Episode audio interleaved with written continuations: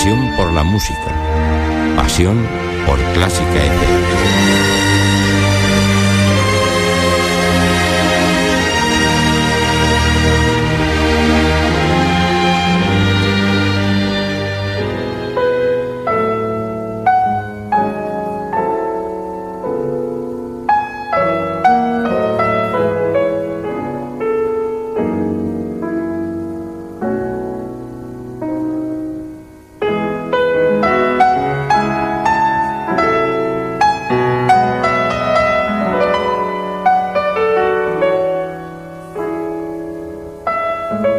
Y 13 en directo, el ático de Clásica FM, con toda la mejor música y con las voces más importantes del panorama musical. Hoy dejábamos una serie de pistas en Twitter de una entrevista especial que vamos a tener hoy en este ático 50, eh, como despedida también de temporada. Poníamos, Ana, eh, pista 1 nació en esta ciudad y aparece... una foto de Caracas. De Caracas Pista 2, eh, su piano ha sonado aquí, ya había una foto, una foto de la Casa Blanca. De la Casa Blanca. Pista 3 son famosas sus improvisaciones al piano. O sea que yo creo que con eso ya estaba bastante claro, ¿no? Algunos seguro que lo ha adivinado. Alguno ha contestado Gabriela Montero. Vamos a ver si es verdad. Gabriela Montero, buenas tardes. Hola, buenas tardes. O sea, que han acertado, ¿no? Creo que sí. bueno, muchísimas gracias. Estamos escuchando una de tus pistas, en este caso improvisación sobre el segundo concierto de Rachmaninoff. Eh, la improvisación está siendo y ha sido siempre parte muy importante de, tu carrera. ¿Con qué te quedas o con, de qué te sientes más orgullosa? ¿De la parte de improvisación o de la parte clásica? Bueno, es que realmente las dos cosas pertenecen a al lenguaje que, que, es parte de mi ser musical, ¿no? Y que siempre he manejado desde chiquitica. Eh, para mí la improvisación eh, es, imposible separarla de lo que es la, interpretación de, la, de las obras clásicas que toco porque es el mismo lenguaje a la final. Y, y bueno, eh, como te digo, o sea, son a la vez distintas y a la vez es lo mismo, así que... al fin y al cabo es música, ¿no? Al fin y al cabo es música, exactamente, y un acto creativo. Yo creo que sobran las presentaciones de Gabriela Montero, eh, nacida en Venezuela, pianista famosísima en el mundo entero, reciente ganadora de un Grammy Latino. y no sé si le has dado mucha importancia a este premio que recibiste en diciembre, si no me equivoco. Eh, yo creo que es un hito y muy importante. No sé si para ti lo ha sido tanto o ha sido simplemente un hecho más. Bueno, lo que pasa es que para mí los éxitos los mido más en cuanto a mi crecimiento como artista y, ese desarrollo de, encontrar tu voz y, de realmente usarla de la manera más auténticamente posible. El Grammy fue muy, muy importante porque fue un disco de mucho significado, no solamente musical, creativo, porque es un disco donde no solamente toco, toco el segundo de Rachmaninoff, sino además eh, compongo, que fue mi, mi pieza expatria, y además improviso. Entonces esas tres partes de lo que era digamos, el lenguaje del músico del, del siglo XVIII, ¿no? Pero también lleva un mensaje sociopolítico muy importante ese disco. Entonces, para mí que se, que se oyera el mensaje de Venezuela, conjuntamente con el mensaje musical que yo llevo por el mundo, fue muy importante por ese, por ese lado de reconocimiento. Leamos eh, lo, que, lo que leamos de ti, precisamente siempre aparece este tema, ¿no? Venezuela, un tema que tú llevas siempre muy contigo y que siempre pues vas abanderando ¿no? La, la, contrariedad que se está viviendo en este país. ¿Cómo lo estás viviendo tú desde Europa? Mira, yo, yo sufro todos los días como todos los venezolanos que, que estamos exiliados y, y, los que están allá, eh, la lamentable tragedia de mi país. Este, lamentablemente, eh, ahorita el presente ya, ya se conoce tan, tan bien realmente lo que sucede en mi país que em, aquellos que llevamos años criticando el régimen chavista, finalmente se ha mostrado que teníamos la razón y hubiese preferido que no fuese así, pero eh, la, historia no miente, ¿no? Y bueno, lo llevo con mucho dolor y con mucha preocupación, pero siempre activamente tratando de informar y de, educar al público y a la prensa a través de mi música también. Eh, ¿Ves el futuro de Venezuela con esperanza después de estas elecciones eh, de diciembre? Bueno, las esperanzas nunca se pierden. Yo creo que hay muchísimo trabajo, sobre todo porque no estamos hablando de un gobierno, estamos hablando de una dictadura eh, con, con una máscara, digamos, bueno, que ya hoy, ni siquiera hoy en día nadie lo cree, ¿no? Pero que, que se decían ser democráticos. Entonces, bueno, es un camino largo, difícil, con muchísimos obstáculos, pero hay que luchar. Eso seguro. Eh, ¿Hace cuántos años haces que no que no tocas en tu país? Hace ya casi seis años y es Seis primera vez que paso tanto tiempo sin regresar a mi país. Bueno, pues ojalá puedas volver pronto por un, por un buen motivo. Eso espero, Vam- gracias. vamos a seguir hablando de música un poquito, eh, mientras vamos a escuchar otra de tus piezas, este, en este caso clásica.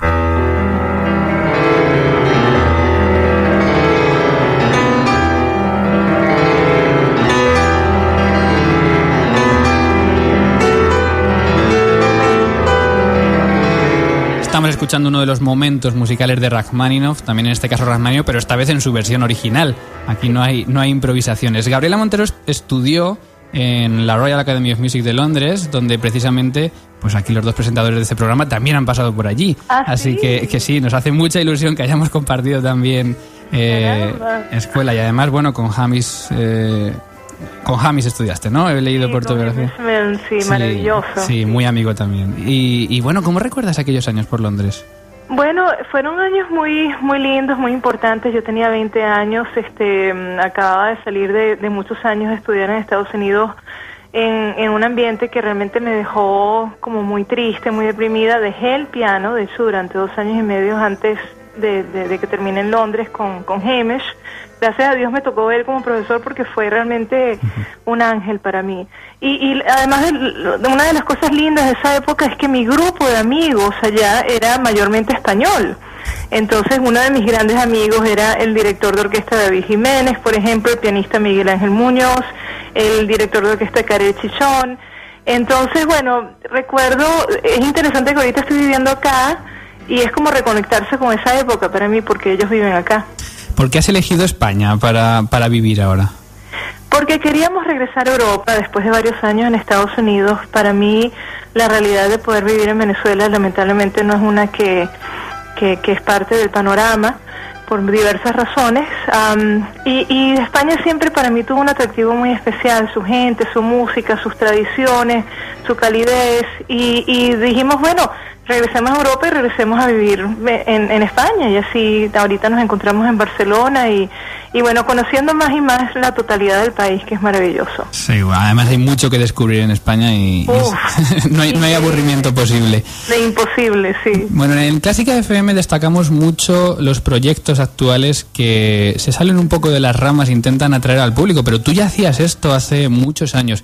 ¿Cuándo te dio por comenzar a, a incluir improvisaciones tuyas en los conciertos?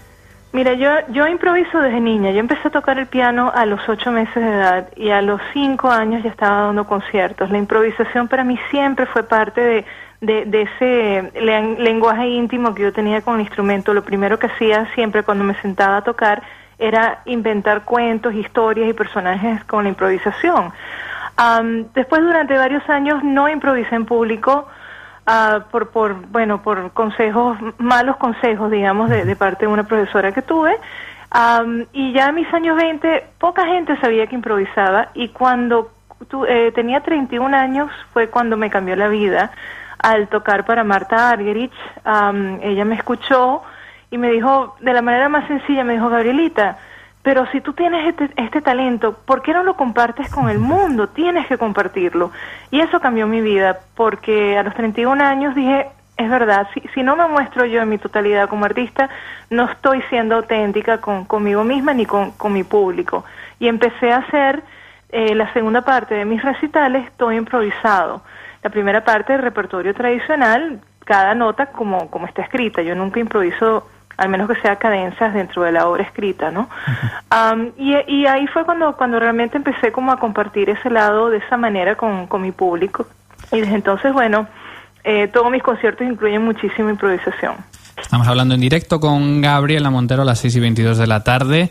Eh, cuando hablamos de improvisación, eh, hay mucha gente que quizás se piense que es totalmente libre, eh, pero también hay gente que defiende que hay cierta preparación detrás, ¿no? No una preparación de- musical, que por supuesto, sino cierta preparación de lo que se va a hacer, estructural, armónica. ¿Cuánta preparación tienes tú en tus improvisaciones? Cero por ciento. Cero. Absolutamente nada, nada. O sea, eh, yo cuando me siento a improvisar, es como si yo tuviese un papel blanco y empiezo a dibujar a medida que lo hago. No existe absolutamente nada, ni antes ni después. Y para mí esa es la improvisación. Es algo que, que nace de la nada para luego crear un momento que luego deja de existir. Y, y mm, así siempre ha sido mi improvisación. Para mí sería imposible planear la improvisación porque cuando improviso, de hecho, neurológicamente mi, mi cerebro se comporta de otra manera y no estoy realmente consciente de lo que estoy haciendo. Entonces es un proceso muy puro y es un proceso único para ese público en ese instante y luego desvanece. Los que ejercemos de profesores, por ejemplo, en conservatorios superiores, a veces nos damos cuenta que entre los pianistas que, que, no existe este conocimiento, esta facilidad de la improvisación que yo creo que también se puede entrenar. ¿Tú crees que cambiaría totalmente el panorama musical si la gente supiese comunicarse con la música sin necesidad de tener un papel delante? Yo creo que sí, yo creo que volveríamos a lo que era el artista de, de, de la época romántica, del siglo XVIII, siglo XIX, cuando, cuando Liszt y Chopin, o sea, en, en, su, en la sala de sus casas improvisaban y, ah, bueno, eh, vayamos más atrás, o sea, Bach y Beethoven también, cuando sí. ellos, cuando era una parte fundamental de, de, de lo que ellos entregaban al público, las, las obras de Beethoven, o sea, muchas de ellas improvisadas en el momento para luego ser escritas, Mozart. Entonces la improvisación es algo que, que tiene una tradición de, que viene o sea, del pasado y a mí me llama la atención de que hoy en día, en vez de ser más abiertos, somos más conservadores. Eh, yo creo que hay que romper esos parámetros, hay que romper esas paredes, hay que pensar que el proceso creativo en el instrumento no debe ser limitado solamente a lo que está escrito, sino que hay que explorar más allá para poder hablar con la música a través de la metáfora, a través de los cuentos, a través de una imaginación, eh, aunque sea del momento, es absolutamente válida. Vamos a ir acabando, pero me gustaría saber si puede servir, por ejemplo, para algunos padres cuyo hijo vaya a estudiar música, vaya a estudiar piano. ¿Cómo comenzaste tú con la improvisación? Es decir, ¿es algo que te viene naturalmente o es algo que gracias a las primeras educaciones musicales que tuviste te, de alguna manera te enseñaron? ¿Cómo puedes recomendar tú que un niño que empieza a estudiar música pueda acercarse a este mundo así? Bueno, es que el caso mío fue un poco raro, o sea, yo yo em empecé a improvisar desde el momento que empecé a tocar y, y como te digo, era muy, muy chiquita. Um, hice mi debut con orquesta tocando el concierto en Re mayor de Haydn a los ocho años, no sabía leer música en ese entonces, entonces para mí todo viene del oído. Um, yo personalmente, el, el digamos, la teoría de que se puede enseñar la improvisación, para mí eso es un concepto un poco distinto porque, porque no vengo de ese lado, ¿no? Lo que sí creo que se puede hacer con un niño es motivarlo a que invente personajes, a que no se juzgue cuando se sienta al piano a inventar una historia, sino todo lo contrario, que tenga ese estado de libertad y como de aceptación para descubrir los colores, descubrir las voces, descubrirse a sí mismo con el instrumento en ese momento sin sentir que debe, debe seguir reglas, porque en la improvisación no hay reglas, hay una lógica natural, pero, pero una inteligencia, pero que tiene que ser absolutamente libre y uno sentirse liberado. Gabriela Montero, pianista mm. versátil, polifacética, quizá una de las pianistas más importantes del momento. Gracias. Ha sido de verdad un honor tenerte aquí en este programa 50 del Ático de Clásica FM y te deseamos todo lo mejor para el futuro. Muchísimas gracias a ustedes. Un abrazo. Un abrazo. Gracias.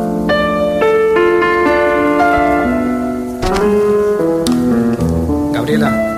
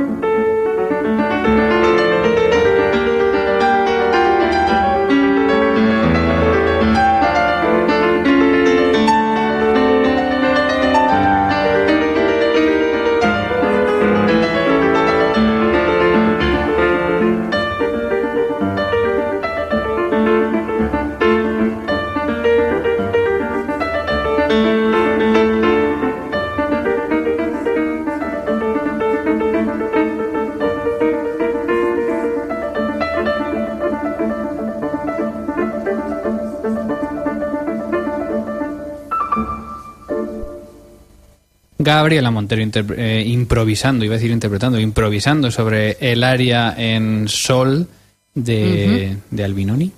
Qué gusto escucharla, ¿eh? Y- Es muy inspirador todo sí, lo que ha dicho. oye, y bueno, pues son cosas que muchas veces comentamos aquí, ¿no? La importancia de la música, del lenguaje, de innovar, de, dirigirte al público. Y ella Sí, lo ha demostrado con claro, su éxito. Realmente, sí. Es una de las pocas grandes que está haciendo este tipo de cosas. Se me, ha, se me ha escuchado luego al acabar llamarla, bueno, está hablando un poquito con ella después y hemos estado hablando un poco de Londres y de y recordando viejos tiempos y que no hemos coincidido allí, ¿eh? pero bueno, cada uno por su parte. Bueno, pero es la misma escuela, claro. Muchísimas gracias, seis y media de la tarde, da gusto llegar así a- al ecuador del programa y despedirnos de esta temporada con gente, con gente así. Fue el Cuarteto Quiroga la temporada anterior y ahora ha sido turno de Gabriela Mundero, que no sé quién va a ser la temporada siguiente. No, ya no sé a dónde... Dudamel, Barenboim. ¿Quién- ¿A quién tendremos, sí? Bueno, ya llegará todo. Seis y media, seguimos. El ático de Clásica FM. Con Mario Mora y Ana Laura Iglesias.